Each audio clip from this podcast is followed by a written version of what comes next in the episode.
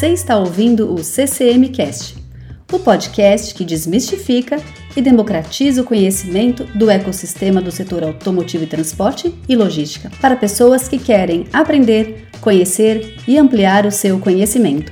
Esse podcast é produzido pela CCM. Acesse nosso site e conheça nossas soluções de nuvem e dados.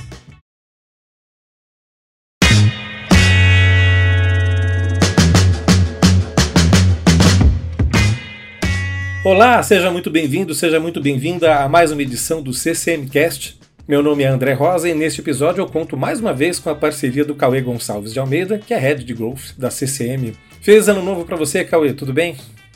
André, Fernando, tudo bem? Muito obrigado pelo convite novamente aí. E como ainda não nos falamos neste ano, também desejo um excelente ano para vocês, para as famílias e os respectivos times. Né? Muito bom. O Cauê já antecipou. Hoje o nosso convidado é o Fernando Santos. O Fernando é um profissional com mais de duas décadas de atuação em tecnologia da informação e atualmente ele ocupa o cargo de gerente de TI para a América Latina na Toyota. Fernando, muitíssimo obrigado por estar conosco no CCMcast. Olá, André, Cauê. É, boa tarde, feliz ano novo também. Acho que não nos falamos esse ano ainda. É, agradecer o convite aí, o contato para a gente bater um papo. Espero que seja um, um papo interessante e enriquecedor aí para todos nós. Muito legal. Fernando, apesar de você estar tá há pouco tempo na, na, Toyota, você tem uma longa, extensa trajetória atuando em TI.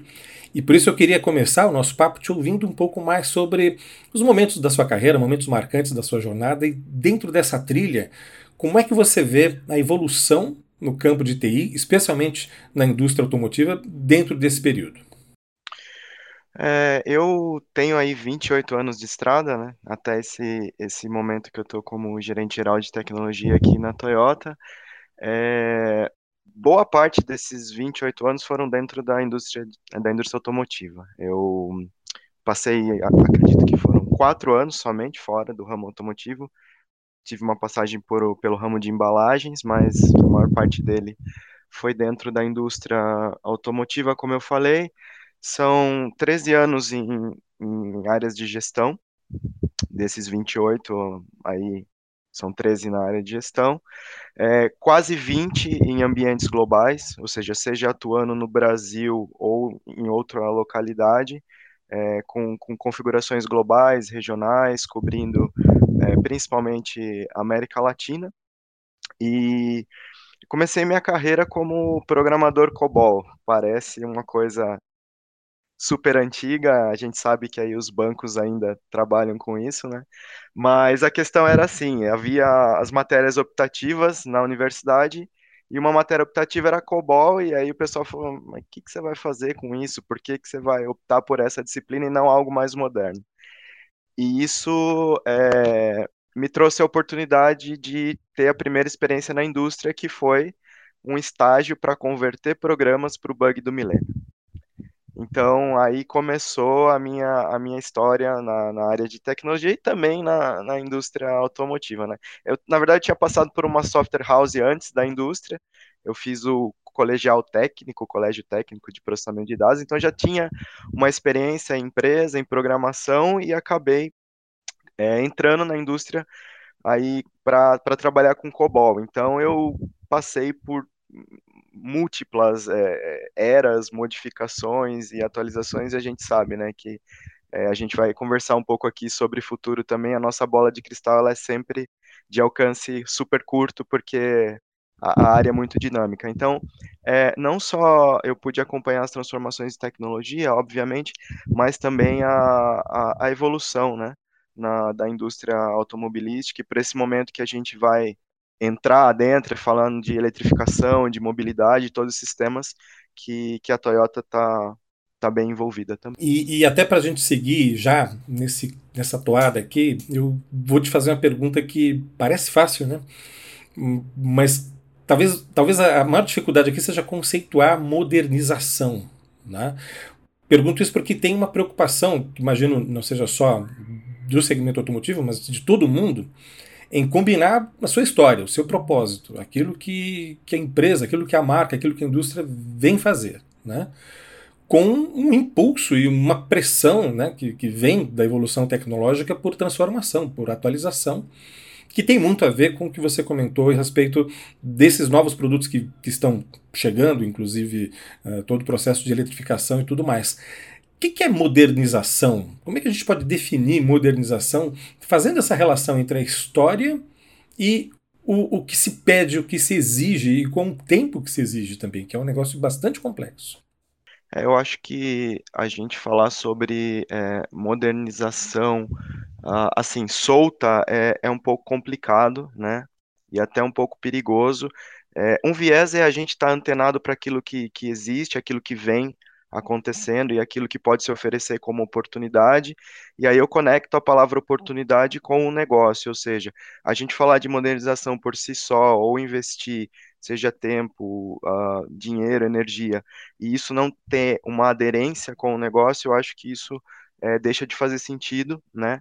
E hoje na Toyota eu estou há dois anos e três meses e o grande desafio, a gente vem de uma renovação tecnológica e digital importante nos últimos dois anos, uma agenda bem é, consistente intensa. E na nossa cultura é, japonesa, e eu costumo dizer que a cultura da Toyota é uma cultura japonesa em cima da japonesa, é uma cultura super forte. O grande desafio é você traduzir essa palavra modernização dentro desses pilares que funcionam super bem, são comprovadamente aí é, reconhecidos, inclusive como como referência de mercado, quando você fala de TPS e todos os princípios que estão ali envolvidos. O grande desafio é essa agenda ela seja continue abrangente e, e intensa, mas que ela também não se desconecte dessas duas questões, que é primeiro, não a modernização por si só, mas como que a gente dialoga com o futuro sem perder as nossas referências, as nossas bases. Eu não diria no passado, né, mas é, é na constante que, que nos leva é, nos mantém e nos leva para frente, né?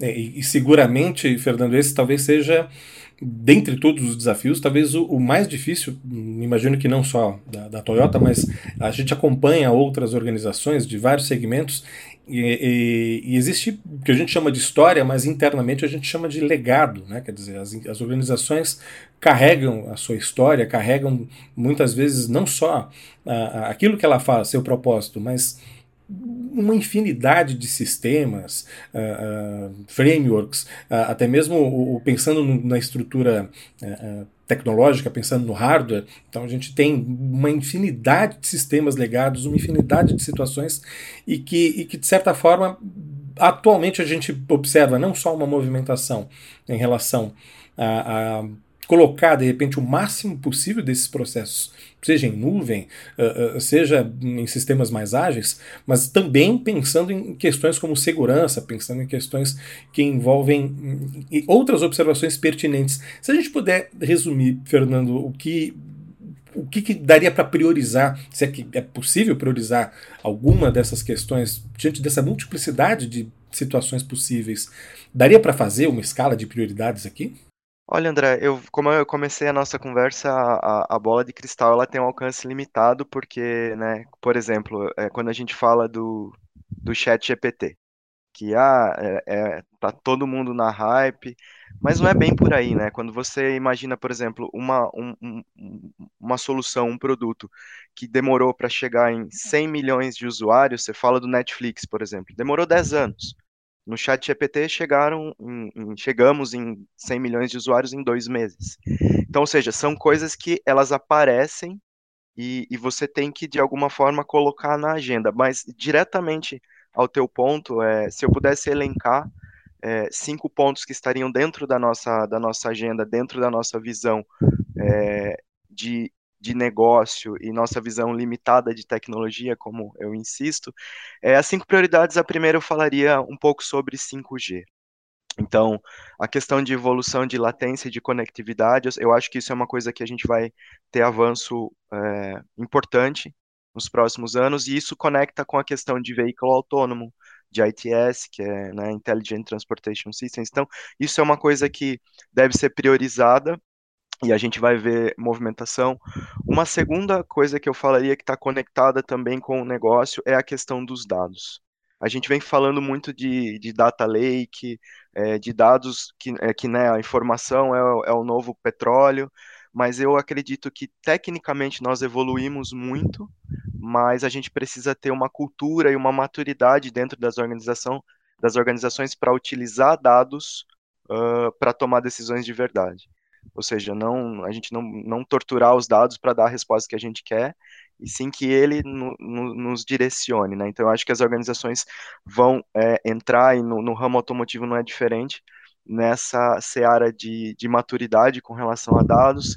A terceira, que acho que é uma prioridade perpétua, a gente fala de cybersecurity, né? E eu acho que também não só a evolução técnica, seja na, na, na, governança, na proteção e na resposta, a gente também vai ter que entrar numa agenda comportamental.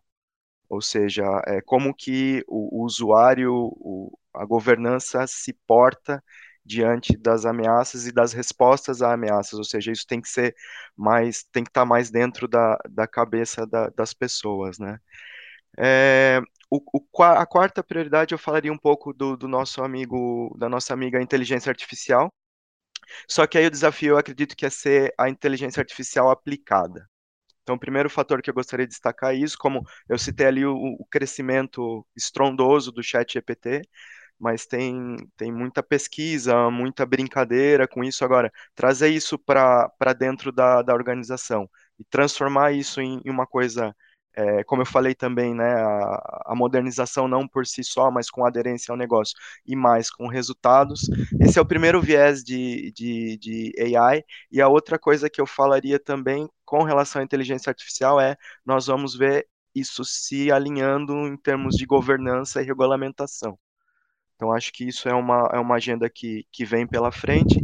E, por último, o, kit, o quinto item que eu, que eu comentaria é o, o aí muito conectado com, com a indústria automobilística é Mobility as a Service, né?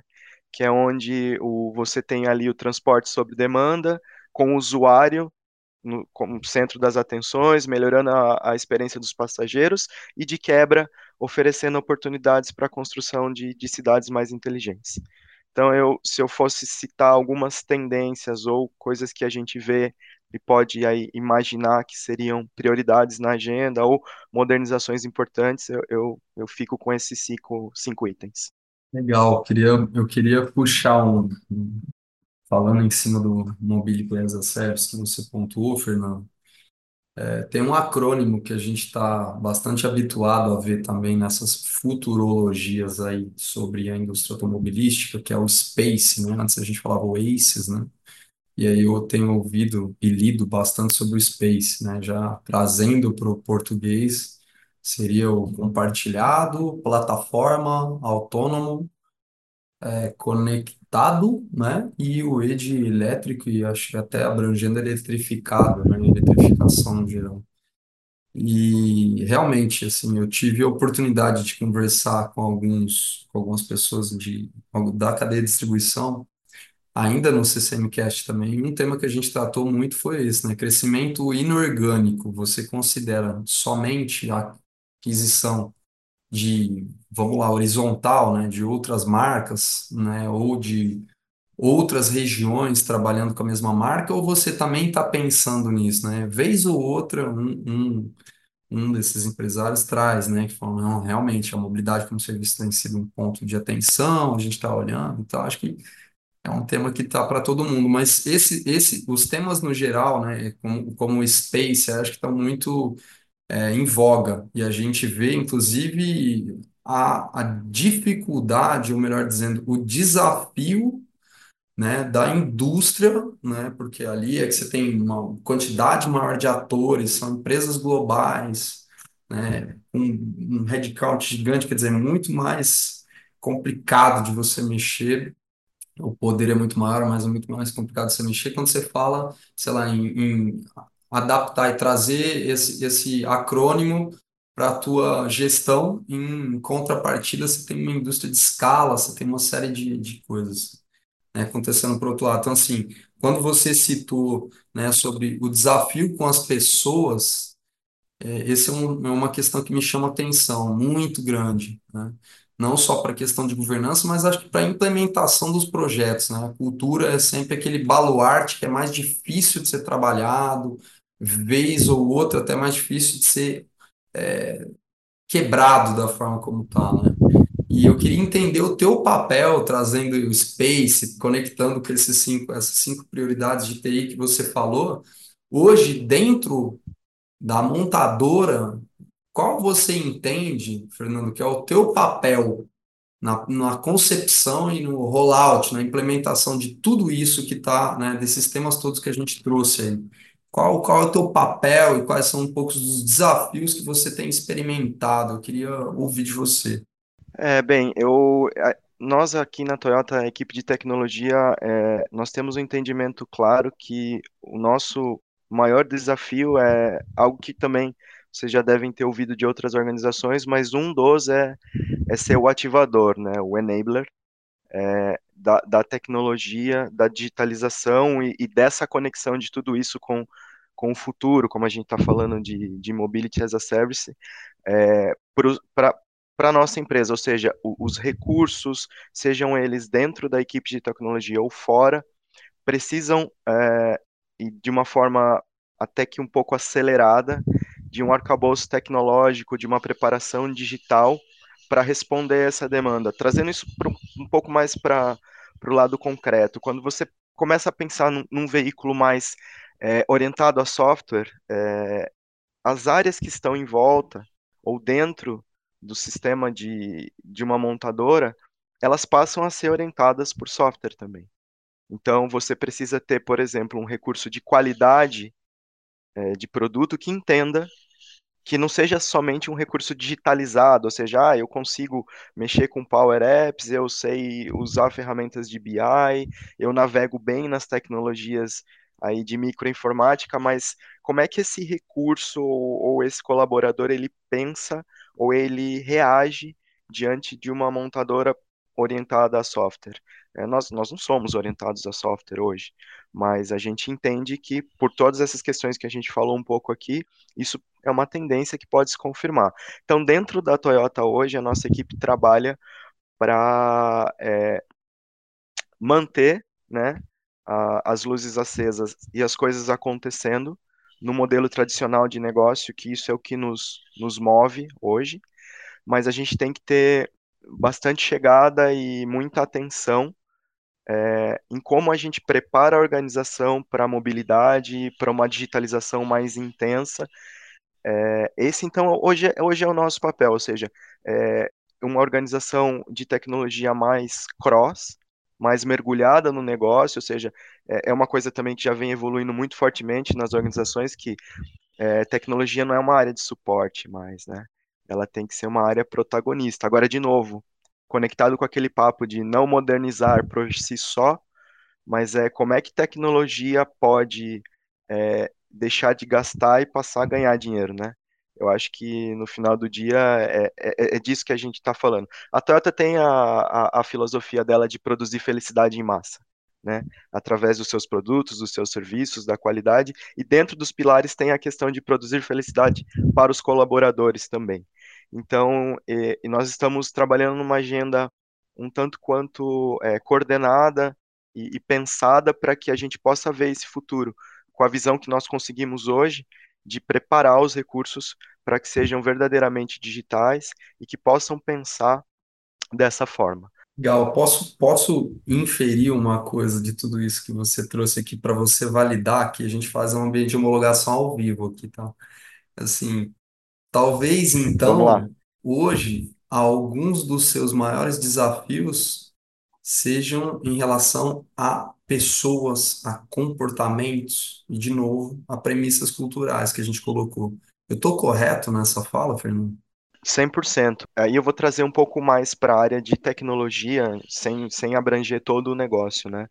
É, é, a gente tem uma dificuldade que é conhecida com atração e retenção de talentos, né? Então, é, imagina para você manter as luzes acesas e o negócio de mobilidade tradicional, vamos dizer assim, funcionando. É, já é um desafio você é, pensar em. Na, na Toyota a gente tem falado num conceito de duas rodas também. que é a roda de mobilidade tradicional e a roda de mobilidade futura, né? E evidentemente tecnologia está no meio de tudo isso. E aí quando você pensa no, nas mudanças é, de pessoas, de gerações e, e de forma de encarar o mercado e a vida que a gente tem hoje, é um desafio gigante. É, você é, não só atrair esses recursos e manter esses recursos conectados com a visão da estratégia. E aí eu conecto, Cauê, com o segundo ponto que você falou da cultura. Né? Como eu comentei, nós temos uma cultura é, muito própria, muito intensa, e, e, essas, e essas pessoas que estão aí, que sustentam essa cultura, também são parte desse, negócio que precisa ser sustentado e mantido e precisa evoluir. Então, o desafio é você trazer gente que pensa diferente, que tem uma abordagem diferente, que conecta com essa mensagem de uh, software é, é, dirigido, é, perdão, veículo dirigido por software e, e, duas linhas de mobilidade com quem já está ali dentro. Então, você, como comentamos com, com o André, né, você manter a, a cultura e o legado e evoluir chega a ser um grande desafio. É, e aí a gente tem os pormenores que nós estamos vendo, né? A questão da pandemia, todo mundo remoto, agora todo mundo para o escritório. E aí você tem detalhes que, que parecem que são simples, mas não é. Se você vai fazer uma oferta hoje para um recurso de tecnologia e diz, olha, presencial, não, não quero nem ouvir o resto da conversa. Então, é, os talentos hoje, eles, eu não diria que eles estão mais exigentes. A, a, as pessoas mudam, as pessoas evoluem, é, e, e, acho que isso também tem a ver com o que a gente está falando para o lado de negócio, né? É, a, a, propriedade do bem, né? Propriedade da, da casa própria, a propriedade do veículo. As gerações novas a gente já sabe que começam a ver tudo isso como serviço, né? O, o, no Mobility as a Service a gente fala do carro como um streaming. Eu vou, vou ter uma assinatura, vou usar. Então, esse recurso que tem esse pensamento vai para trabalhar com a gente. E aí a gente tem o legado Toyota, a mobilidade tradicional, a mobilidade futura, e a gente não consegue andar em nenhuma das duas rodas, elas vão ficar absolutamente paradas, sem gente.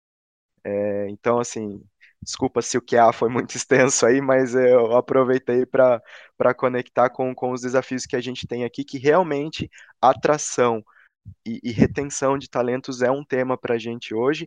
E se a gente imagina que, como eu citei o exemplo de eu vou ter uma pessoa na qualidade, no desenvolvimento de produto, é, no pós-vendas, que seja orientado a software, esses recursos são ainda mais raros e difíceis de, de se manter. Né? Fernando, eu posso imaginar que a situação se complique, não apenas em função de, se eu entendi errado, praticamente lidar com perfis de organizações dentro da mesma organização, né?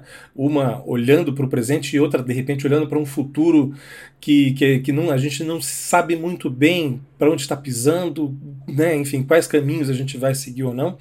Mas eu posso imaginar também que parte desse desafio, seja para retenção de pessoas, mas ao menos para estimular uh, profissionais que podem atuar dentro desse setor, estejam nas possibilidades, por exemplo, nas oportunidades a partir de questões como, por exemplo, segurança da informação.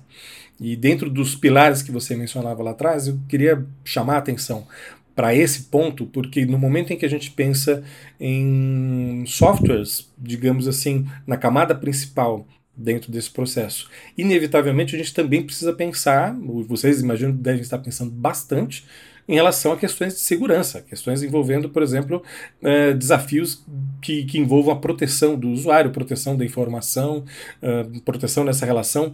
Como é que como é que a, a, equipe que trabalha exatamente neste processo lida com, com esses desafios, especialmente imaginando que talvez não, não haja muita clareza em relação a que desafios são esses? Muitas vezes a, é um trabalho empírico, à medida em que os desafios vão aparecendo. Não sei se a minha percepção também faz sentido, Fernando.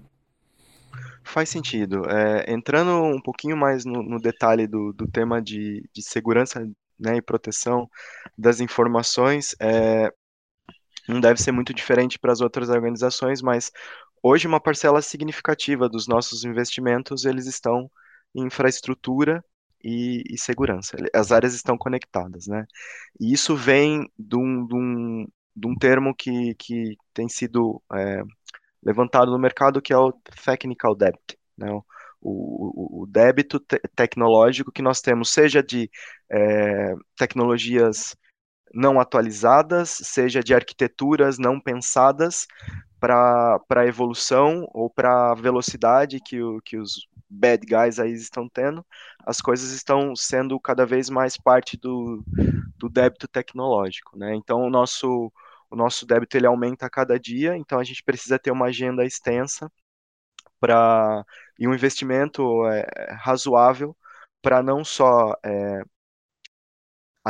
nos atualizarmos e tentar é, diminuir cada vez mais esse, esse débito tecnológico, mas a gente também se estruturou em algumas áreas dentro da organização, e aí, uh, André, isso, isso passa não só pela organização, mas também pelo produto. Eu explico. Então, a gente dentro da área, como você mesmo comentou, nós não temos uh, visibilidade sobre o que pode vir, né? Ou o que pode acontecer, a gente se estruturou em algumas áreas que, é, que são a proteção ao ataque, e aí dentro é, a gente quebrou em segurança de planta, segurança do negócio, segurança de nuvem, e uma área que nós estamos investindo mais desde o ano passado é a expansão da proteção. O que isso quer dizer? A gente está trabalhando em conjunto com a nossa cadeia de distribuidores, de dealers, de fornecedores, seja monitorando em conjunto, ou seja, usando a, a mesma técnica de monitoramento que nós temos na, na nossa companhia, seja suportando no caso de um incidente. Então, a gente entendeu que, tendo esses pilares que eu comentei e mais esse de expansão de segurança, a gente pode aí cobrir todo o ecossistema e poder estar um pouco mais protegido.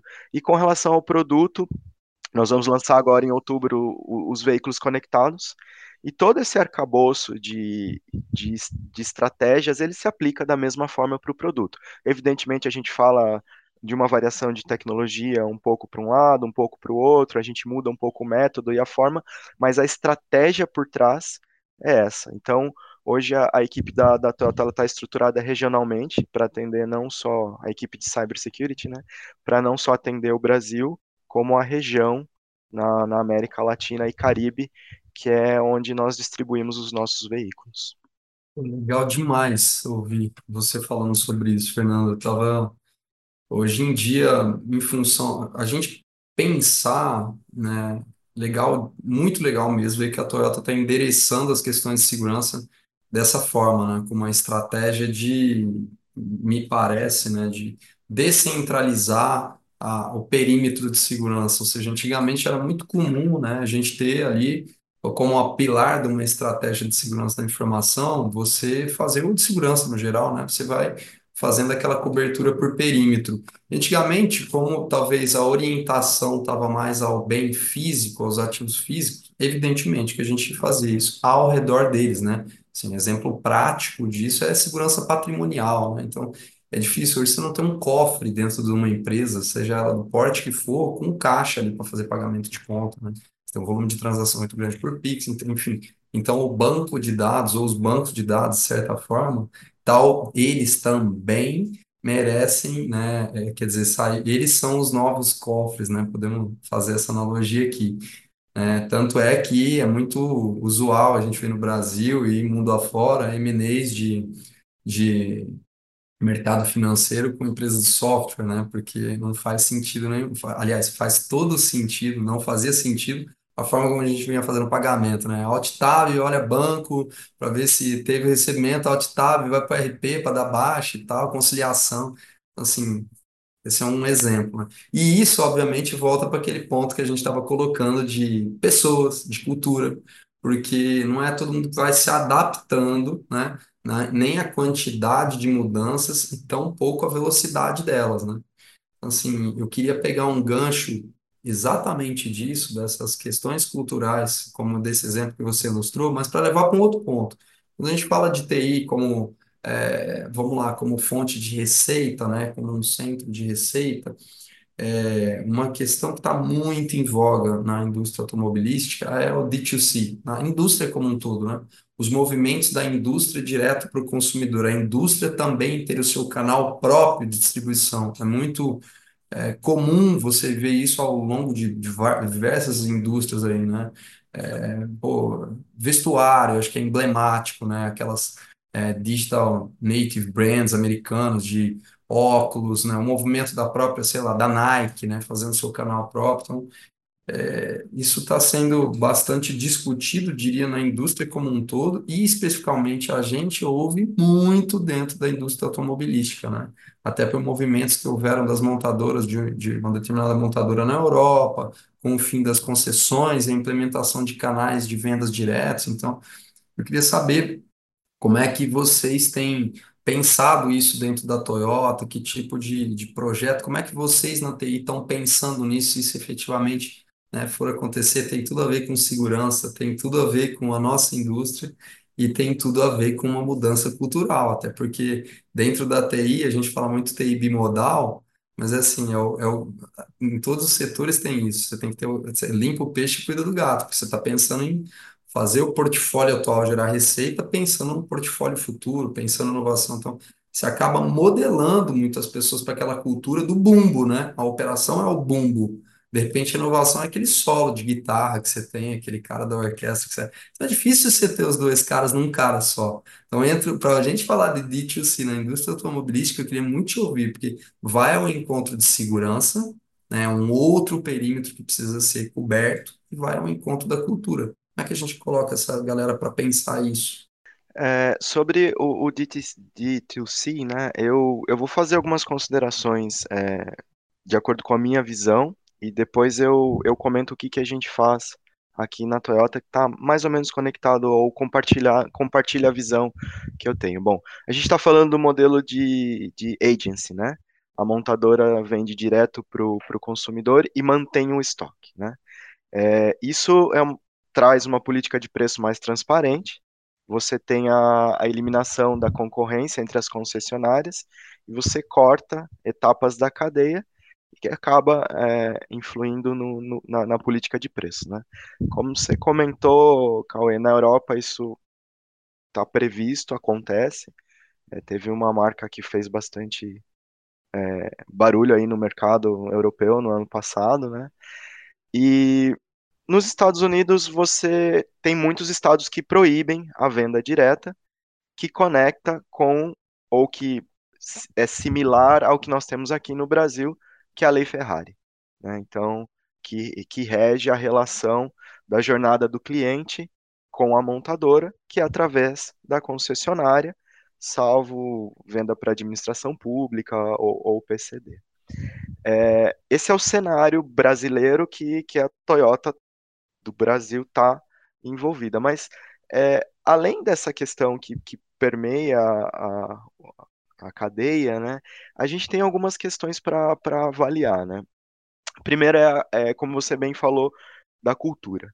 Hoje a cultura no nosso país é montadora produz, se especializa nisso, na cadeia de distribuição, e o varejo vende e distribui a cadeia de distribuição para o cliente, né? E isso funciona assim, está estabelecido e consolidado, e cada um atuando da melhor forma possível do seu lado. Essa quebra cultural, é, como eu falei, independente do, do que está estabelecido e dos limites que se pode ou não ultrapassar, essa é uma questão. Outra questão é a gestão de oscilação dos estoques hoje. Você espaços para estoques, é, cadeia de distribuição. A gente fala bastante da Tesla, né? É, o que, que acontece? Até hoje, em, em geral, a Tesla teve é, mais demanda é, do que oferta, né? Agora, quando aconteceu uma situação disso se inverter, qual foi o mecanismo? Preço. Aí você, né, teve, teve, praticou descontos que, na realidade nossa aqui, do nosso país, da, da do ecossistema fabril, da, das montadoras, isso funciona? É uma questão para a gente pensar. Outra questão é pós-vendas, né? A montadora, uma vez que você fale de D2C, você, a montadora vai absorver isso, vai, vai dar conta de, de manter isso que hoje é, é gerenciado pelas concessionárias. E por fim, a nossa cadeia de fornecimento ela é grande e complexa. Aí quando você fala da, das autopartistas ou do, dos autopeças dentro da montadora. Bom, esse é o cenário, é a minha perspectiva de toda essa situação. Diante disso, o que, que a gente pensa é, com relação ao, ao D2C? É, a gente consegue a, trabalhar mais fortemente na cadeia de valor. Ou seja, na, naquilo que se refere a pós-vendas, a serviços. Eu citei o nosso veículo conectado, né? Que é onde a gente vai vender serviços de conectividade diretamente da montadora para o cliente é, através do veículo. Então, tem a questão de e-commerce também, que pode ser diretamente da, da, da montadora para o cliente.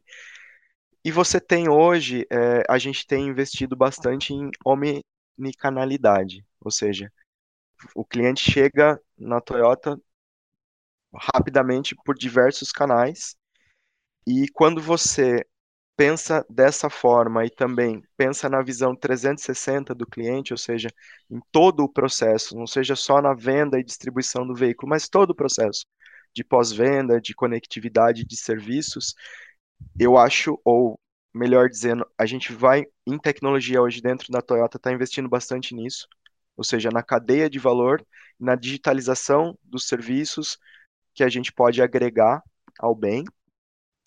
E se você me perguntar a minha visão, eu acho que a gente vai acabar tendo um híbrido de agency com o modelo atual. Ou seja, não, não existe um modelo correto ou, ou melhor, mas como nós começamos essa conversa falando da cultura e das novas gerações, né? É, como é que é a expectativa de ir até a montadora, escolher um carro, esperar semanas para vir, ou o carro tá no pátio? Isso também é cultural, né? Por exemplo, nos Estados Unidos você entra lá no dealer, em três horas você sai com o carro na mão, né? Aqui é um pouco diferente. Na Europa existe uma cultura de ir lá com a família, ver o carro, pensar, voltar. Então, como que o nosso cliente pensa isso e como que as gerações que estão aí e as que estão chegando vão pensar isso. Então, eu acredito que para hoje o investimento ele, ele vem forte na cadeia de valor, no processo de value chain. E para um futuro, eu acho que um modelo híbrido é, é uma coisa que faz bastante sentido. Fernando, ouvindo você falando a respeito da importância da cadeia de valor a partir da informação vinda do cliente final ou da própria do próprio varejo das concessionárias ou mesmo de outros inputs, eu volto num dos cinco temas que você trouxe lá atrás que diz respeito à importância dos dados. E, e que, de certa forma, se a gente pensa em, em data lake, por exemplo, aí, claro, cada organização vai ter isso de uma forma mais ou menos estruturada. Mas num cenário ideal, nós poderíamos pensar em todos os ERPs ou todas as maneiras que eu tenha, por exemplo, de um marketplace ou de um e-commerce, uh, com, com informações a respeito não só de perfil desse consumidor, desse cliente, mas de outras informações que possam vir a partir de, de inputs variados, como percepção do vendedor, percepção do engenheiro, percepção do pós-venda, percepção de todas essas áreas que de certa forma podem contribuir não só para uma inovação com, complementar, uma inovação permanente do, do produto, mas até mesmo para o desenvolver, né, para o desenvolvimento de, de novos produtos. Diante dessas possibilidades, qual é a importância que, que, que, você vê, Fernando, com, com relação não só a dados vindos de concessionárias, se é que isso, imagino, possa já acontecer por meio do pós-venda atual, mas de outros inputs a partir dessa construção da cadeia de valor que você mencionou? Eu, eu entendo que, que a importância ela é chave, é 100%, né? É, hoje a nossa, a nossa estrutura de, de pós-venda, de vendas e, e de, de atendimento, ela passa pelos, pelos DMS que nós temos homologados junto aos dealers, né? Na Toyota a gente tem uma, uma facilidade que nós temos apenas três DMS é, homologados, e aí eles são integrados é, 100% integrados com, com o nosso ecossistema de, de, de, aplicações comerciais, né? Então, dali a gente pode tirar muita, muita informação. E uma coisa muito potente que a gente vai, vai ter a partir de agora são os veículos conectados, né? Que aí sim a gente tem uma, uma infinidade de informação que a gente pode fazer é, diferentes cruzamentos e, e evoluir isso para serviços é, agregados ao, ao produto, ou seja, é, conectar com diversos tipos de, de, de serviços mesmo em aplicativos que a gente está acostumado a usar, mas usar eles com um viés mais aí ligado ao veículo, né? Então, sim, 100%. E lembrando que a, a nossa a nossa filosofia é de melhoria contínua a todo o tempo. Né? Um dos nossos valores é que sempre existe uma forma melhor de fazer algo.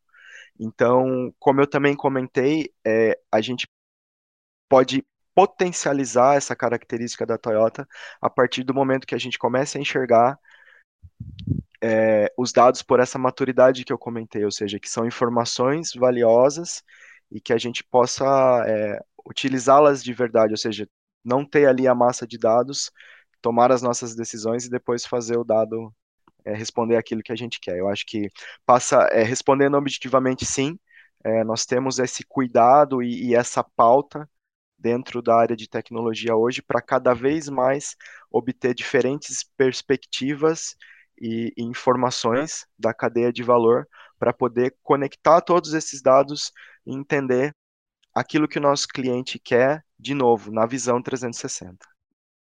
Muito legal, muito legal mesmo. Fernando, essa questão, assim, realmente, como o André pontuou, e eu estava, como o André pontuou, desses diferentes, vamos, diferir desse, vamos colocar dessa diferente, como são vários atores, são várias entradas de dados distintos, de sistemas distintos, de tipos distintos, diferentes também, né, de dados, e, enfim, e é um baita de uma, como você colocou também, temos três DMS, mas tem tanta coisa, né? Às vezes você pega uma concessionária pequena hoje, você vai olhar lá de por todo, por todo, que é um shopping, praticamente é um mix, né? De, de você tem um mix dentro de uma concessionária, venda de carro zero, seminovo, é, venda de serviços de pós-venda, venda de serviço financeiro, seguro, consórcio, financiamento, enfim. Então, cara, pega uma concessionária pequena, fácil, você tem entre 20 e 30 sistemas diferentes. E aí fazer com que to todos eles vão fornecer uma perspectiva sobre o cliente, porque no varejo o cliente, né, ele tem, ele, ele se comporta naturalmente no varejo. Geralmente a indústria vai coletar o dado, vai ver o que, que o cliente faz, ou no ambiente simulado, por meio de pesquisa. Então, aqueles dados estão ali e eu estou vendo que vocês estão fazendo essa ponte para poder também colocar eles como parte do grande conjunto de dados que imagino que é a indústria, né? Ou seja, você tem também a cadeia de suprimento, você tem diversas outras áreas internamente, como tudo isso se combina, é muito interessante e me leva para a pergunta que é, tendo em vista esse, esse universo de dados diferentes e a vontade de vocês, né, juntando com a questão da melhoria contínua, tá? Eu estudei Lean também, tá? Isso, Lean só para a gente não falar STP, né? Porque senão todo mundo fica com um pouco de ciúme. Mas, é, enfim, e no Lean a gente usa, obviamente, muitos dados, muitas informações. Você pega um A3 para você fazer um A3, é, você, cara, um conjunto de dados num one page ali, né? Enfim, com todo esse conjunto de dados diferentes, esses milhares de lugares pelos quais eles estão sendo originados, tratados, gerados, Quais são, assim, como você prioriza hoje os projetos de dados? Quais são os critérios para priorização desses projetos de dados, dos projetos de TI na sua totalidade, mas eu estou especificamente interessado nesses projetos de dados, assim, na tua resposta. Acho que é o que mais me pega, assim, que mais me toca.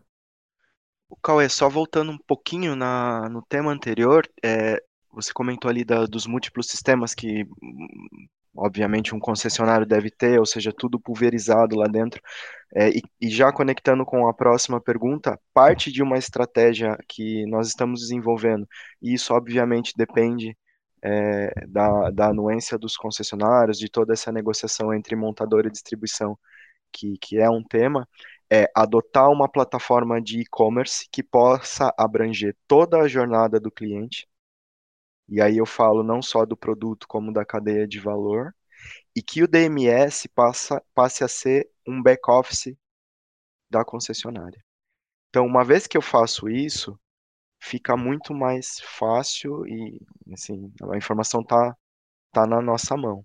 Né? E aí a gente consegue conectar isso com, as, com os outros dados de dentro da nossa, da nossa indústria e chegar, sair do outro lado de uma forma mais estruturada. Então, é, a primeira é, é, estratégia que a gente vem desenvolvendo e priorizando é essa. É, eu posso comentar também que dentro da Toyota tem um tempo a gente a, criou uma área de Digital Customer Experience que vem a conectar com mobilidade e aí lá você vai para a concessionária para trazer uma experiência mais digital, mais integrada, que a gente fala de três áreas dentro do Digital Customer Experience, que é o Attract, Engage e Connect. Attract, Engage, claríssimo, né? Que já está dentro do próprio CRM, etc. E o Connect é se manter conectado, aí através da omnicanalidade que eu comentei também, dentro dessa plataforma de e-commerce centralizada e unificada, isso fica mais ágil e mais fácil. Então, essa área trabalha muito fortemente nisso, é uma prioridade e tecnologia anda lado a lado, ou seja, não é uma área dentro de tecnologia. É uma área que tecnologia está ali caminhando de mãos dadas, porque esse povo está pensando em coisas que a gente não pensa, ou seja, eles têm um viés comercial e com um aporte digital do nosso lado. É, o que a gente tem tentado fazer também é aplicar uma, uma metodologia ágil, liberando o MPV para os clientes ou para as concessionárias e depois aplicando o PDCA. Você falou do Lean aí, é, a gente vai, a gente, a gente quer reduzir o time to market das soluções Falamos aqui de mobilidade, de serviços conectados aos veículos, que podem ser outros aplicativos que hoje a gente usa no celular. Ou seja, para que isso alcance a dinâmica do mercado do lado de fora da, da, da nossa, da nossa casa e para dentro da nossa casa, que esses dados possam ser priorizados estruturados em projetos que façam sentido, esse time to market ele tem que melhorar. Né? E aí, falando um pouco mais é, específico da, da, da, área de tecnologia, a gente tem uma divisão específica de dados hoje, ou seja, pessoas especializadas em, em dados que, que trabalham com tecnologias, com plataformas e com arquiteturas para pensar junto com o negócio ou pensar até antes do negócio, do, do, de como aquele dado pode conversar na nossa organização. É, e por último, eu, eu, eu, gostaria de comentar que a gente é, se aliou ao Shadow IT. O que, que isso quer dizer? Nós não estamos criando barreiras ou dificuldades ou é, é, problemas para que o Shadow IT ele exista de maneira estruturada. Isso quer dizer que, dentro da área de tecnologia hoje, a gente provê a governança para que o Shadow IT ele ande da forma, da melhor forma que ele pode andar dentro do negócio. Ou seja, como eu disse, a gente tem uma área especializada em dados hoje que diz ao negócio, olha, a gente pode ir por aqui. Mas se o negócio já tiver avançado ali e puder ter um projeto de dados próprio, que ele vai lançar mão de ferramentas que anteriormente pertenciam à tecnologia, e isso está tá, tá mudando cada vez mais. Eu acho que o conceito de Shadow IT ele está cada vez mais é, é, está diferente, né? Não é mais. É, a gente já, já entendeu que isso é uma dinâmica natural e a gente tem que fazer parte dessa, desse processo de uma forma a facilitar. Então, isso também é uma, é uma estratégia que a gente lança a mão aqui na Toyota, ou seja, sigam com o teu Shadow IT dentro da governança que a gente estabelece, evidentemente por temas de investimento, de segurança, de licenciamento e tudo mais que compete à área de tecnologia, mas muito provavelmente eles têm ideias e visões e abordagens melhores que as nossas, que as nossas, então a gente se junta e prioriza aí a demanda do usuário dessa forma. Então, é, é por aí, a gente tem essas estratégias hoje que, que nos norteiam, não só na área de aplicação, mas na área de dados, como, como você comentou. Demais. Porque o que a gente, de certa forma, a gente passou por isso, né? Que a gente, naquele momento em que eu estava dizendo, é exatamente isso, de uma forma prática que assim que é eu vejo muito isso né? Não só na indústria automobilística mas em outras indústrias que a gente tem oportunidade de conversar é, o perímetro de segurança saindo do CNPJ e indo para o CPF porque a infinidade de aplicações é muito grande. Então assim a superfície de ataque de aplicação é gigantesca ela vai ser cada vez maior. Você tem um trade-off aí. Se você barra isso das pessoas que fazem a companhia, né?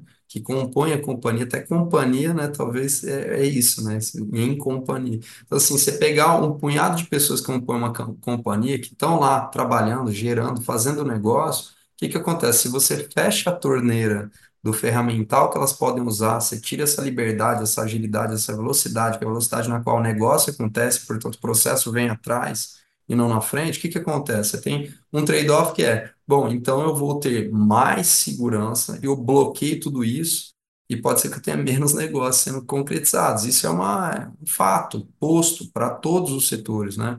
Qual é o dilema e até, qual é o tamanho do teu apetite por risco e como é que você pode fazer aquilo diferente, né? Porque realmente você pode ter um grande volume de dados sendo gerado se você dá liberdade para as pessoas da tua organização trabalharem com diferentes sistemas, esse conjunto de dados, se ele, ele em quantidade, né, depois você começa, vamos entrar na qualidade depois, mas ele, para alimentar um cientista de dados, para gerar insight de negócio, ele é formidável. No entanto, ele vem com custo de segurança. Então, se você migra, antigamente a gente ficava pensando, não, precisa assegurar isso, assegurar aquilo. Então, assim, hoje a base é o quê? Tanto é que você vê companhias trabalhando com é, fortemente com o processo de identificação, de login e tal. Por quê? Porque a base é o CPF por trás. Então, se você tira o perímetro da organização, da infraestrutura e leva para a pessoa, você, de certa forma, desmontou a dinâmica desse trade-off. Você deu liberdade para o colaborador trabalhar, fazer negócio numa velocidade, sabe, nunca antes vista. Você realmente é o enabler dele por meio da tecnologia. E além disso tudo, além de ele estar tá capturando valor, ele está gerando dados né? Porque a gente está falando de ferramentas digitais. E aí, portanto, você pode extrair ainda um valor adicional daquilo tudo que ele já está construindo, né?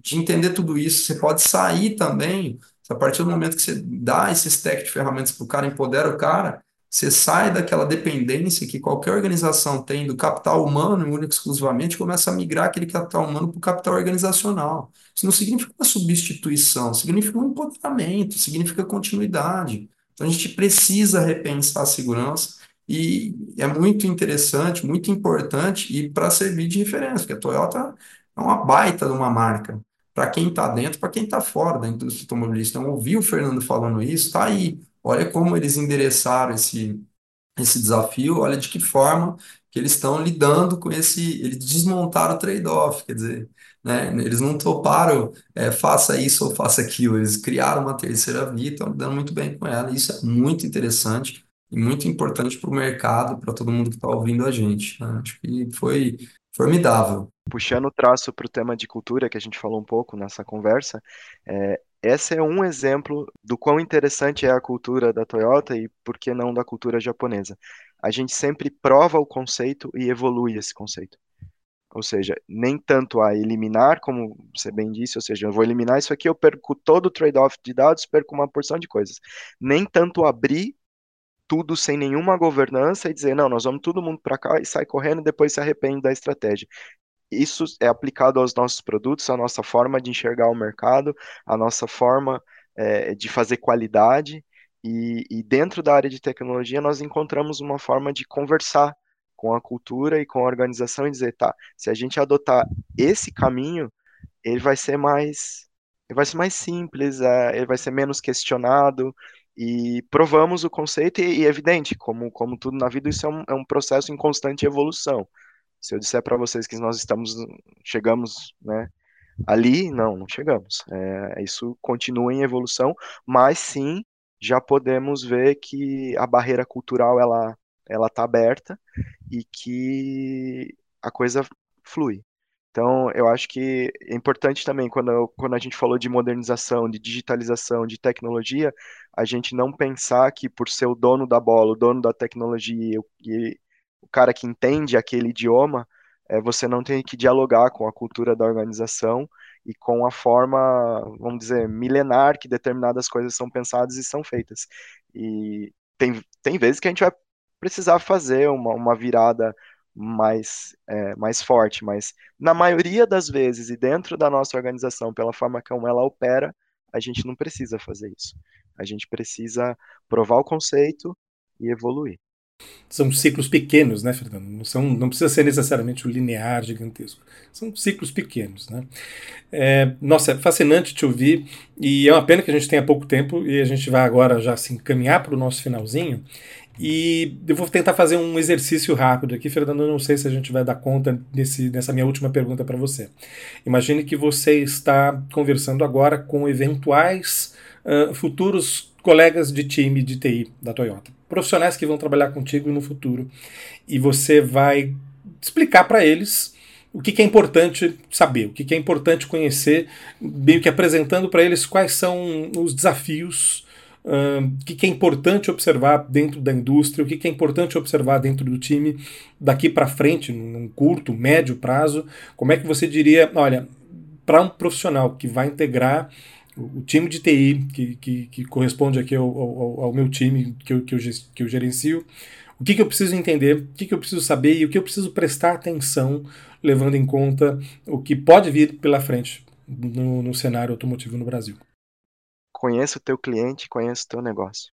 Eu, eu acho que o, os desafios técnicos, como a gente falou aqui, de cultura e de pessoas e de gerações, eles ganham novos sabores e novas cores ao longo dos anos, né?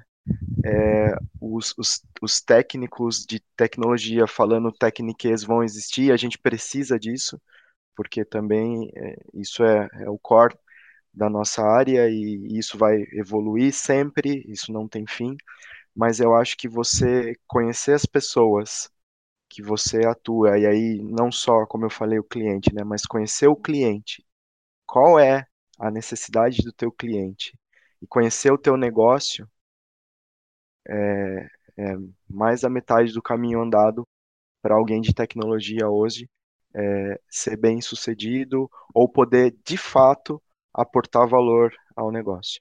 Fernando, quero muito te agradecer por, por esse tempo conosco, por compartilhar não só detalhes, né, questões fundamentais dessa relação fascinante entre cultura, tecnologia e com essa perspectiva de futuro.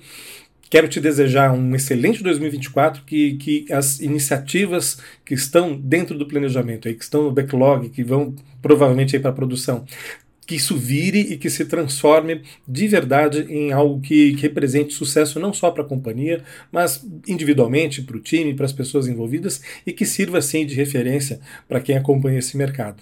Muitíssimo obrigado pelo papo e se tudo der certo, até uma próxima, viu? Eu agradeço a oportunidade, é, agradeço os, os votos aí, agradeço o papo foi, foi muito bacana e até uma próxima oportunidade. Um abraço para vocês. Legal. Cauê, mais uma vez, muito legal, viu? E até a próxima. Muito obrigado, Fernando. Muito obrigado, André.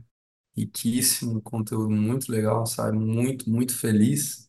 E também faço dos votos do André os nossos aqui para você, Fernando, e para a Toyota.